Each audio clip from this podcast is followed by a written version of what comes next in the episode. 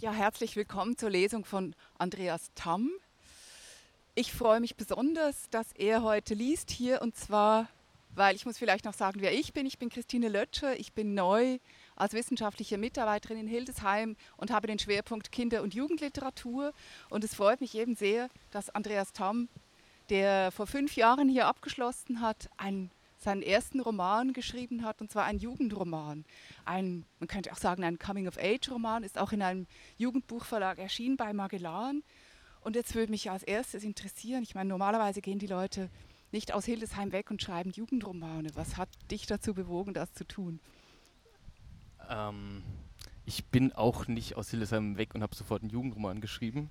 Und ähm, es tut mir so ein bisschen leid, dass die, die Antwort auf diese Frage immer so ein bisschen unromantisch ist, weil im Endeffekt war es so, ähm, ich hatte einen Roman geschrieben, der auch so Teil von meiner Bachelorarbeit war. Und der war dann bei meinem Agenten und da lag der dann aber und wir konnten den nicht wirklich vermitteln. Und in der Zeit kam mein Agent immer wieder auf mich zu, weil er halt die Texte kannte, die ich, die ich so schreiben, hat gemeint, es würde sich doch anbieten von dem, was du machst und wie du klingst, dass du mal ein bisschen was Richtung Jugendroman machst. Und ich hatte da irgendwie so keine Idee, was ich da machen könnte. Und dann irgendwann schon. Und dann habe ich mal irgendwie so, so diesen Anfang, so 30, 40 Seiten runtergeschrieben, habe das dem geschickt, so nach dem Motto, schau mal, ob das vielleicht irgendwie in eine Richtung geht, äh, dass man was machen könnte. Und mein Agent ist dann, also fand es gut genug, um damit rumzugehen. Und ich hatte das schon wieder eigentlich halbwegs vergessen und so drei, vier Monate später kam er dann und hat gemeint, da gibt es einen Verlag, äh, die hätten gern das ganze Buch und dann musste ich das halt schreiben. Also es war nicht so wirklich geplant, sondern es war eher so wie, ich probiere das mal aus, wie das so funktioniert, ob mir das Spaß macht und dann war der Auftrag im Endeffekt da. Und hast du dich denn auseinandergesetzt mit Jugendliteratur, um herauszufinden, was es eigentlich ist, was da von dir verlangt wird? Mm, ich habe dann ein bisschen versucht, mich daran zu erinnern, was ich gelesen hatte. Ähm, habe auch noch mal ein paar aktuelle Sachen gelesen, auch vom, vom Verlag selbst. Ähm, aber also so sehr dosiert, also nicht zu viel, weil ich schon irgendwie, glaube ich, relativ bald eben, als ich diesen Anfang geschrieben hatte, so einen Ton definiert hatte, den ich dann auch nicht so irgendwie zu sehr irgendwie verwässern wollte oder auch nicht versuchen wollte, mich jetzt irgendwie an irgendwas zu sehr anzugleichen oder so. Über den Ton reden wir dann gleich noch, nachdem wir einen Ausschnitt gehört haben. Aber bevor wir das tun, noch eine Frage. Ähm, es sind ja zwei junge Männer, 17-jährige Jungs. Und im Klappentext heißt es, das seien ganz normale Typen. Was muss man sich darunter vorstellen? Oder was hat dich daran interessiert, so ganz normale Jugendliche als Protagonisten zu nehmen? Ähm, ich glaube, das Buch spielt vielleicht so ein bisschen damit, dass ähm, diese beiden Protagonisten eben gerne sehr reibungslos durch diese ganze Zeit kommen möchten. So das Abi so mehr oder weniger gut hinter sich bringen und irgendwie dann erwachsen werden und irgendwie halt was Normales machen. Und dadurch, also dadurch entsteht dann vielleicht sowas wie eine Spannung, weil sie dann in äh, Sachen reingezogen werden, die sie dazu zwingen, sich irgendwie zu verhalten. Ähm, gleichzeitig ist aber dann vielleicht eben so die Frage im Raum, wie normal diese beiden wirklich sind ähm, die ich jetzt auch nicht beantworten kann oder möchte. Vielleicht hören wir mal rein in den Text. Genau. Also ich würde jetzt einfach mal den, den Anfang, also die ersten beiden Kapitel lesen und dann noch ein bisschen weiter ins Buch reinspringen. Der Sommer, als alles passierte wenn man von einer Jahreszeit erzählen will, fängt man wahrscheinlich am besten mit dem Wetter an. Der Sommer, in dem alles passierte, würde man sagen, war der heißeste Sommer, den unsere kleine Stadt jemals erlebt hatte. Alles kam zum Stillstand unter der drückenden Glocke dieser Gluthitze. Die Felder verödeten zu staubigen Wüsten, die Rentner vertrockneten in den Altersheimen und so weiter. Oder anders. Der Sommer, in dem alles passierte, war gar kein richtiger Sommer. Er folgte auf einen feuchten Frühling. Es regnete jeden Tag. In den Wohnzimmern stand uns das Wasser bis über die Knie. Dann kam der Herbst. Das Wetter schlug uns auf die Gemüter. Wahrscheinlich ist deshalb all das passiert, wovon ich nun erzählen will. Aber eigentlich ist das alles ziemlich egal. Ich erinnere mich nicht wegen des Wetters an diesen Sommer, sondern weil es der Sommer war, in dem alles passierte. Mitch kam zurück und wir wurden kurz ein bisschen kriminell. Lea und ich kamen uns näher und ich nahm mir vor, sie zu retten. Und Ferdi, naja, Ferdi war auch am Start. Zum Glück. Denn sonst wäre ich ja ganz allein gewesen mit dem ganzen Mist. Ich war 17 und nie zuvor oder danach leichter aus dem Konzept zu bringen. Eigentlich hätten wir uns freuen sollen, dass unser Kumpel wieder da war, Mitch, zu dem wir aufgeschaut hatten, weil er zwei Jahre älter war als Ferdi und ich und nicht nur das, er war die mutige, witzige Draufgänger-Version unserer eigenen kleinen Ichs. Aber so einfach ist das halt manchmal nicht. Schließlich war Mitch nicht zufällig verschwunden. Manchmal passiert ein großer Scheißdreck und damit muss man dann irgendwie umgehen. Zumindest das habe ich gelernt. Einen großen Scheißdreck zu vergessen und so zu tun, als wäre nie etwas geschehen, ist auch eine Art, damit umzugehen aber auf Dauer geht das selten gut. Fakt ist, ich bin ein normaler Typ, dem unnormale Dinge passiert sind. Es war ein Sommer, den ich nie vergessen werde. Das ist nur ein Ausschnitt aus einem Leben, ein Ausschnitt, der wahrscheinlich irgendwie wichtig ist, um zu verstehen, wer aus dem Andi von damals geworden ist und warum. Ich bin ein normaler Typ geblieben, Gott sei Dank. Und ob ich an einer Überdosis Rattengift sterben oder von einem Monster Truck überrollt oder ob ich für immer leben werde, das weiß jetzt natürlich noch kein Mensch. Ferdi. Also, ich habe das Gefühl, die Geschichte beginnt an diesem Nachmittag, als Ferdi vor der Tür stand. Sein Gesicht war rot, sein blonder Haaransatz schmutzig, er krümmte seinen langen, dünnen Körper, um an mir vorbei und in die Wohnung schauen zu können. Machsten? fragte Ferdi und wischte sich mit dem Handrücken über die Stirn. Es war ein schöner Tag da draußen, oder was man eben schön nennt. Mir persönlich war es deutlich zu heiß. Ich finde, man kann rausgehen, wenn es draußen angenehm ist. Ab 25 Grad handelt es sich um Temperaturen zum Drinnenbleiben. Bin ja kein Leguan oder so. Nix weiter, sagte ich. Du? Wenn ich heute an Ferdi denke, sehe ich ihn mit einem lapprigen Turnbeutel auf dem Rücken. Darin steckte zum Beispiel eine Rolle Stapelchips und nichts weiter, oder zwei Tischtennisschläger und kein Ball. An diesem Nachmittag hatte er den Turnbeutel zu Hause gelassen. Ein monströser Wanderrucksack überragte seinen Kopf Volumen bestimmt 65, 70 Liter oder so teures Outdoor-Zeug. Er hatte ihn seinem Vater entwendet, Eberhard, unser Kleinstadtbulle. Gut, sagte Ferdi, dann komm. Was denn, wohin denn? Ist doch viel zu heiß draußen. Nee, sagte Ferdi, nix. Komm. Komm du halt, ist keiner da außer mir. Ich hab Eistee und GTA. Ich hatte wirklich, wirklich keinen Bock rauszugehen. Komm jetzt, Mann, oder ich geh allein. Ferdi wusste, dass ich faul war, dass ich das drinnen meistens dem draußen vorzog, dass ich kein Leguan war. Niemand kannte mich wie Ferdi. Aber er wusste auch, dass ich neugierig war. Ferdi stand nicht ohne Grund hier, er war nicht ohne Grund so abgehetzt, er trug nicht ohne Grund dieses massive Teil auf dem Rücken. Ferdi, dachte ich. Was hast du vor, Ferdi? Lohnt sich das? Und heute, Jahre später, denke ich, wie viel alterstypischer Fun ist mir eigentlich entgangen, weil ich so ein träges Arschloch war. Also insgesamt betrachtet. An diesem Nachmittag bin ich Ferdia gefolgt. Das mit dem Spaß war allerdings relativ. Was ist in dem Rucksack? fragte ich. Das Teil beulte sich komisch aus, es überragte noch die obersten Zipfel von Ferdis Stachelfrisur, das weiße T-Shirt klebte ihm am mageren Oberkörper. Siehst du gleich, komm jetzt. Ich sah mich nach meinen Schlappen um. Wenn Ferdi schon so einen Aufstand veranstaltete, musste auch irgendwas dahinter stecken. Ich würde also, was auch immer es war, entsprechend zur Kenntnis nehmen und dann wieder reingehen wo es kühl war, wo es Eistee gab, einen praktisch unerschöpflichen Vorrat und GTA, bis ich keinen Bock mehr hätte auf GTA und damit FIFA weitermachen. Und wenn Ferdi dann immer noch keine Lust hätte, mit reinzukommen, sein Pech, ganz ehrlich. Da kann man nichts machen.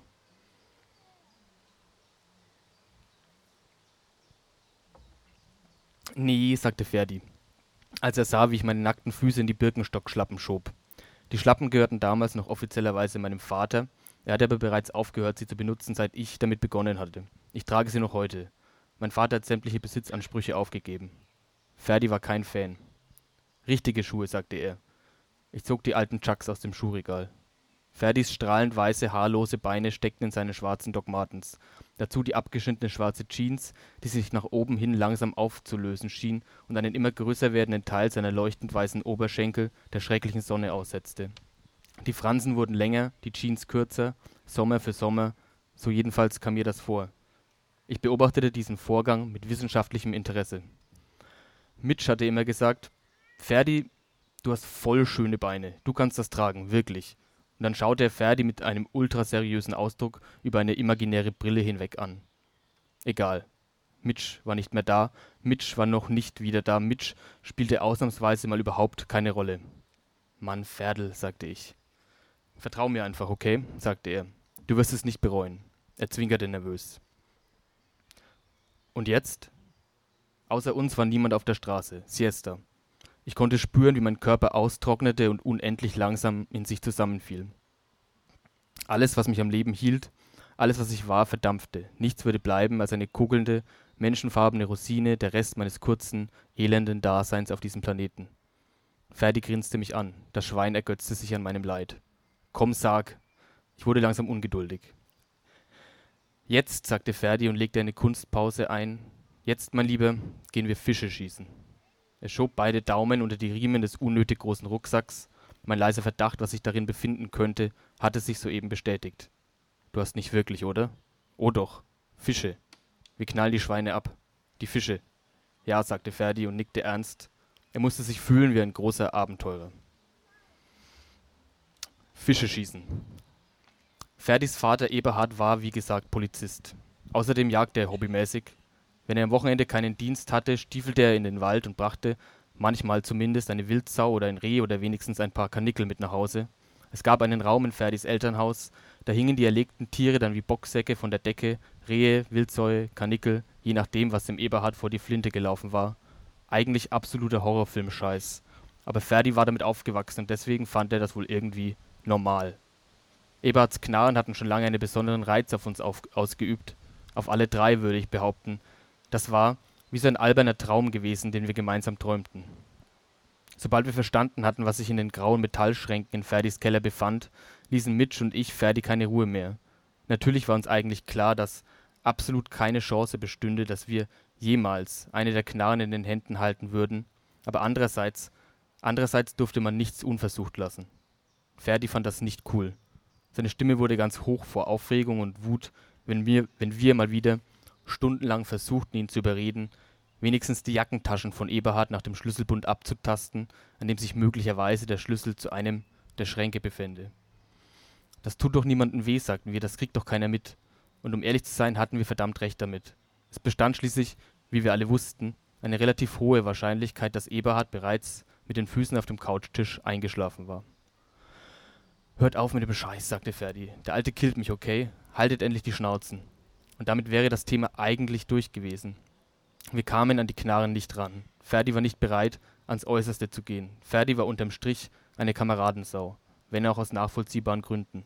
Und wenn wir vielleicht oder doch irgendwie aufgrund eines seltsamen Zufalls an die Knarren rangekommen wären, hätten wir doch nicht gewusst, was wir damit anstellen sollten. Bis auf Mitch vielleicht. Der hatte ständig Pläne geschmiedet, auf Dosen zu schießen zum Beispiel oder auf Vögel oder die Katze seiner Nachbarn. Er wiederholte dann ständig, wie unfassbar wichtig es für ihn sei, wenigstens einmal in seinem Leben auf irgendwas geschossen zu haben.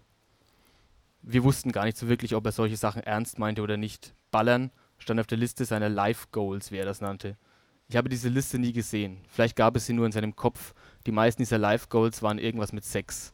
Sex mit Zwillingen zum Beispiel. Das stand da auch drauf. Einigermaßen originell fand ich immer, einen Krankenwagen, der mit Blaulicht fährt, innerorts überholen. An, ein, an einem Abend hatten wir nur so auf der Eckbank im 80er Jahre Partykeller von Ferdis Eltern rumgelümmelt, als Mitch irgendwann aufgestanden war, um dem liegenden Ferdi von oben her tief in die Augen zu schauen. Ferdl, hatte er gesagt, lass mal nachdenken. Ferdi antwortete nicht. Dein Vater, sagte also Mitch, ist wie wir alle wissen der beste Wachtmeister, ein geiler Bulle. Hauptkommissar, sagte Ferdi. Egal. Er ist nicht mehr der Jüngste, wird nicht mehr jünger, der Eberhard. Oder Ferdi, oder. Ich weiß noch, dass Mitch immer der Eberhard sagte. Es klang vertraulich. Die beiden konnten zu dieser Zeit gut miteinander. Was laberst du? jammerte Ferdi auf der Bank. Mitch lachte. Ihr beiden Spacken glaubt tatsächlich, ihr habt das ewige Leben. Aber ich sag euch was. Allein die zwei Jahre, die ich älter bin, spüre ich mega. Im Rücken, er bog sich, in den Knöcheln und sogar, Mitch griff sich in den Schritt, nickte und verzog das Gesicht zu einer traurigen Grimasse. Also, Ferdl, vergisst dein Alter manchmal seinen Geldbeutel? Sucht er manchmal die Brille, obwohl er sie oben auf seinem Kopf ist? Lässt er eine Wurst im Klo schwimmen? Ja, ja, ja, sagte Ferdi, als würde er die einzelnen Punkte einer Liste abhaken. Dann wird er auch mal vergessen, den kleinen Schlüssel umzudrehen, den der da draußen in diese schicken Schränke steckt. Das siehst du doch, Ferdl. Und nein, du wirst nicht zu deinem Alten laufen und ein braver Bub sein. Du sagst uns Bescheid, klar? Du schlägst Alarm. Verstehst du, was ich sag?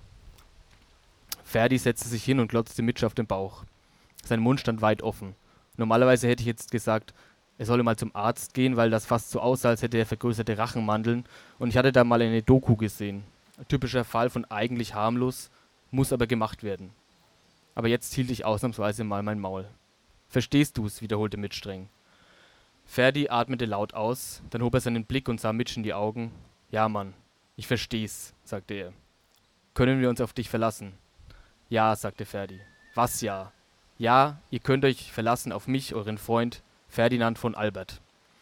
Ja, Ferdi war tatsächlich adelig, also so halbwegs. Eberhard hatte damals nur zu gerne den Nachnamen von Silvia angenommen und Silvia hatte ein bisschen Kohle und eine Hütte im Wald mit in die Ehe gebracht und ihre Art, ihre feine, zerbrechliche Art, wie eine Prinzessin.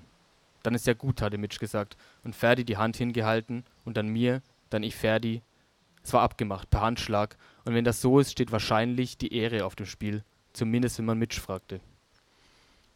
Das war nun auch schon gut eineinhalb Jahre her oder so. Und trotzdem oder vielleicht eher deswegen fragte ich mich jetzt, ob Mitch wohl sauer wäre, wenn er wüsste, was wir hier abzogen ohne ihn. Er konnte nicht mitmachen, es brachte nichts darüber jetzt nachzudenken. Es dauerte nicht lange, bis ich Sand in den Schuhen hatte. Wenn Ferdi gleich mal gesagt hätte, dass wir an den, an den Strand gehen würden, hätte ich auch richtige, richtige Schuhe angezogen. Stattdessen hatte er mich zwar vor den Schlappen bewahrt, nicht dabei vor diesen fetzenhaften Chucks.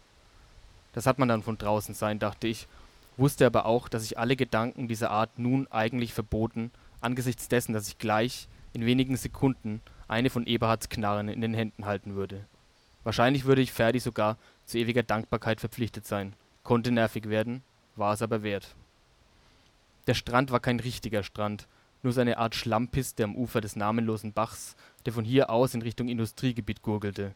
Es gab darin Stichlinge und Rotfedern, das heißt, Ferdi behauptete, dass die so hießen. Für mich sahen alle Fische mehr oder weniger gleich aus, Aale und Flundern vielleicht mal ausgenommen. Manche Leute, ich denke da vor allem an meine Eltern, behaupten ja sogar, die würden alle unterschiedlich schmecken, aber dass das Quatsch ist, brauche ich wohl niemandem zu sagen. Ferdi ging voraus. Der enorme Rucksack zerrte an seinen Schultern, die fetten Sohlen seiner Docks gruben sich in den Strand, Schlammbatzen blieben daran hängen und schleuderten mir gegen die Jeans. Ich hatte mich zum allem Überfluss auch noch gegen eine kurze Hose entschieden. Meine Beine glühten in der Jeans vor sich hin, mir klebte der Sack am Oberschenkel. Das ist wahrscheinlich das Schlimmste am Sommer. Ständig klebt irgendwas an irgendwas anderem. Der Weg kam mir wesentlich länger vor, als er war. Ich brauchte Ferdi nicht zu fragen, wo wir hingingen. Ich wusste es.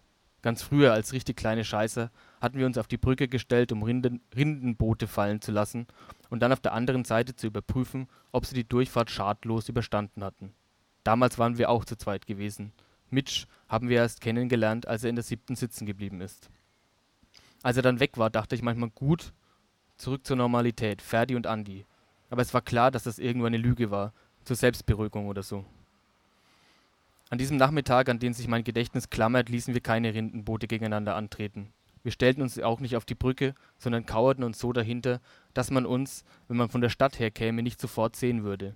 Es war eh unwahrscheinlich, dass hier jetzt jemand vorbeikäme, aber wenn, hätten wir auf einmal richtig Ärger am Hals. Richtig fucking Ärger. Ferdi saß auf dem Strand, den Rucksack zwischen den Füßen. Er öffnete ihn umständlich und quälend langsam. Der gute Ferdi ist ein sorgfältiger Typ und wenn er etwas macht, dann macht er es richtig.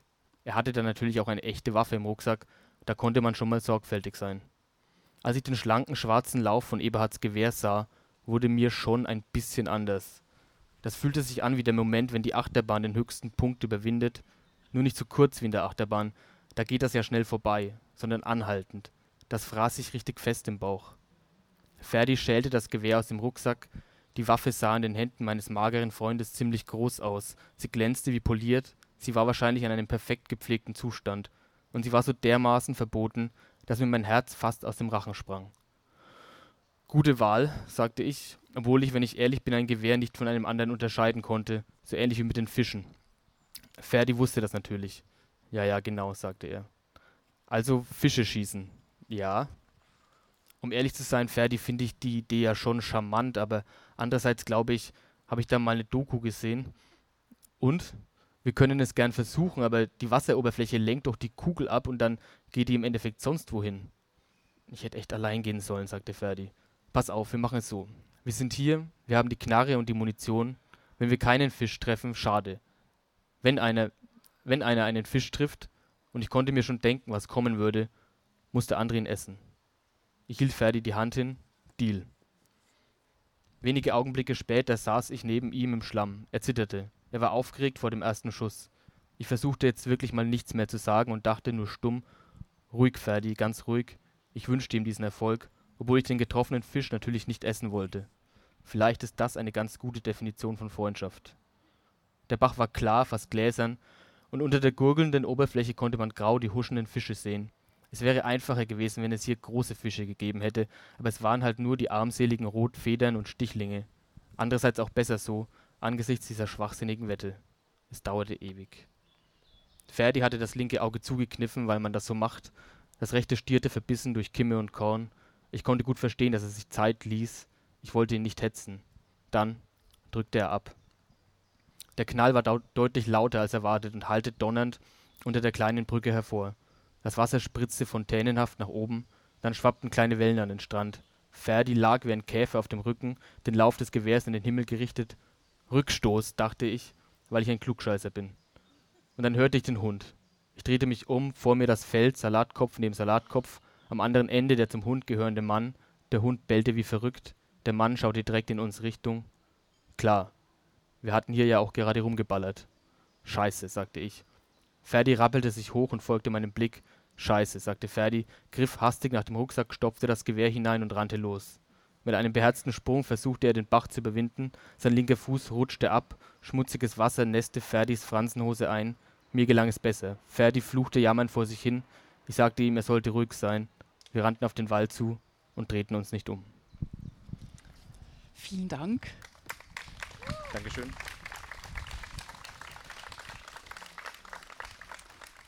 Ja, die Szene klingt ja so nach harmlosen Jungs, Blödsinn, den die treiben, ist aber eigentlich, ohne dass ich viel verraten möchte, eine Vorahnung von schlimmeren Dingen, die da noch kommen. Aber was mich jetzt vor allem interessiert, und zwar auch deswegen, weil ich dieses Semester ein Seminar mache zum Sound in der Jugendliteratur ähm, und wir auch zusammen, also vor allem die Studierenden haben sich Fragen ausgedacht, die ähm, sie interessieren. Und jetzt möchte ich dir ein paar davon stellen. Es passt ja auch wirklich wunderbar, weil du von Anfang an gesagt hast, das war so der, der Ton, der war so jugendbuchartig und das fand der Agent, das fand der Verlag. Und jetzt, die Studierenden haben dann auch formuliert, ähm, dass sie gerne wissen möchten, woher kommt eigentlich dieser Ton? Also ist das etwas, was einfach mal da ist und dann sucht man sich die Figuren und die Geschichte? Ist es etwas, woran man intensiv bastelt? Etwas, was man immer wieder heraufbeschwören muss durch irgendwelche Rituale, durch Musik, durch sich in die Stimmung bringen? Wie muss man sich das vorstellen? Ähm, ich glaube, ich habe ziemlich bewusst versucht, ähm, so wenig wie möglich zu basteln und zu konstruieren, weil ich halt mit diesem, mit diesem Auftrag, mit diesem Ding, ich, ich schreibe jetzt auf einmal ein Jugendbuch, ähm, schon auch halt die Angst hatte, wenn ich jetzt versuche, mich irgendwie einzulesen, äh, wie machen das andere, wie reden Jugendliche vielleicht wirklich, ich weiß es ja nicht, ich kenne keine. auch ähm, keine Recherchen angestellt. also wenn ich versuchen würde, das zu, zu kopieren, dann, dann mhm. wäre das zum einen wahrscheinlich mega peinlich und zum anderen würde es schlecht altern. Also habe ich dann zum einen versucht, eben das Ganze radikal zu vereinfachen. Ähm, und viele Schlenker, die man so macht und viele Umständlichkeiten, die man vielleicht dann auch irgendwie aus Hildesheim äh, antrainiert hat, rauszuschmeißen wieder. Und zum anderen sich vielleicht so ein bisschen zu versuchen, sich zu erinnern, wie man selbst geredet hat oder selber auch noch redet, wenn man in, in einem Freundeskreis ist. Und damit einfach halt mit diesem ähm, mit diesem Sound so, so unverkrampft und unkonstruiert wie möglich umzugehen. Ich bin ja noch nicht lange in Hildesheim, deswegen interessiert mich, was sind denn diese Hildesheimer Schlenker?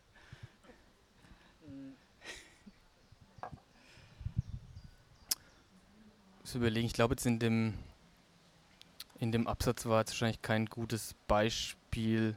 Aber es gibt so, so, es gibt ja dann später auch eine Liebesgeschichte zum Beispiel, es gibt emotionalere Szenen. Und ich glaube, ich hätte dann, wenn ich jetzt direkt nach Hildesheim was für Erwachsene gemacht hätte, mich weniger äh, getraut, deutlich zu sagen, ich bin traurig, ich war glücklich, ich war nervös, sondern hätte dann versucht, das durch äh, die Gedanken, durch die Szene, wie auch immer, dem Leser zu vermitteln, dass er das dann selber rafft. Aber im Jugendbuch dachte ich, easy, schreibst du hin, dann steht's da. Also der Versuch, auch so eine Direktheit. Das ist etwas, was wir immer wieder gesehen haben, auch in Diskussionen, dass es so eine Direktheit gibt. Ähm, eine Frage, die auch aufkam, war Authentizität. Es muss irgendwie echt klingen. Ist das ein Thema beim Schreiben? Eben, du hast ja gesagt, es ist eigentlich eine Kunstsprache, die du auch an, durch eher so Selbstbeobachtung eigentlich baust oder fließen lässt, wie auch immer. Aber das scheint ja schon auch wichtig gewesen zu sein, dass man diesem Andi glaubt. Ähm, ja. Dass man diese Figur, ja, es ist halt immer schwierig zu sagen, dass das ein echter, nicht ein echter Jugendlicher sein könnte, aber ein literarischer Jugendlicher.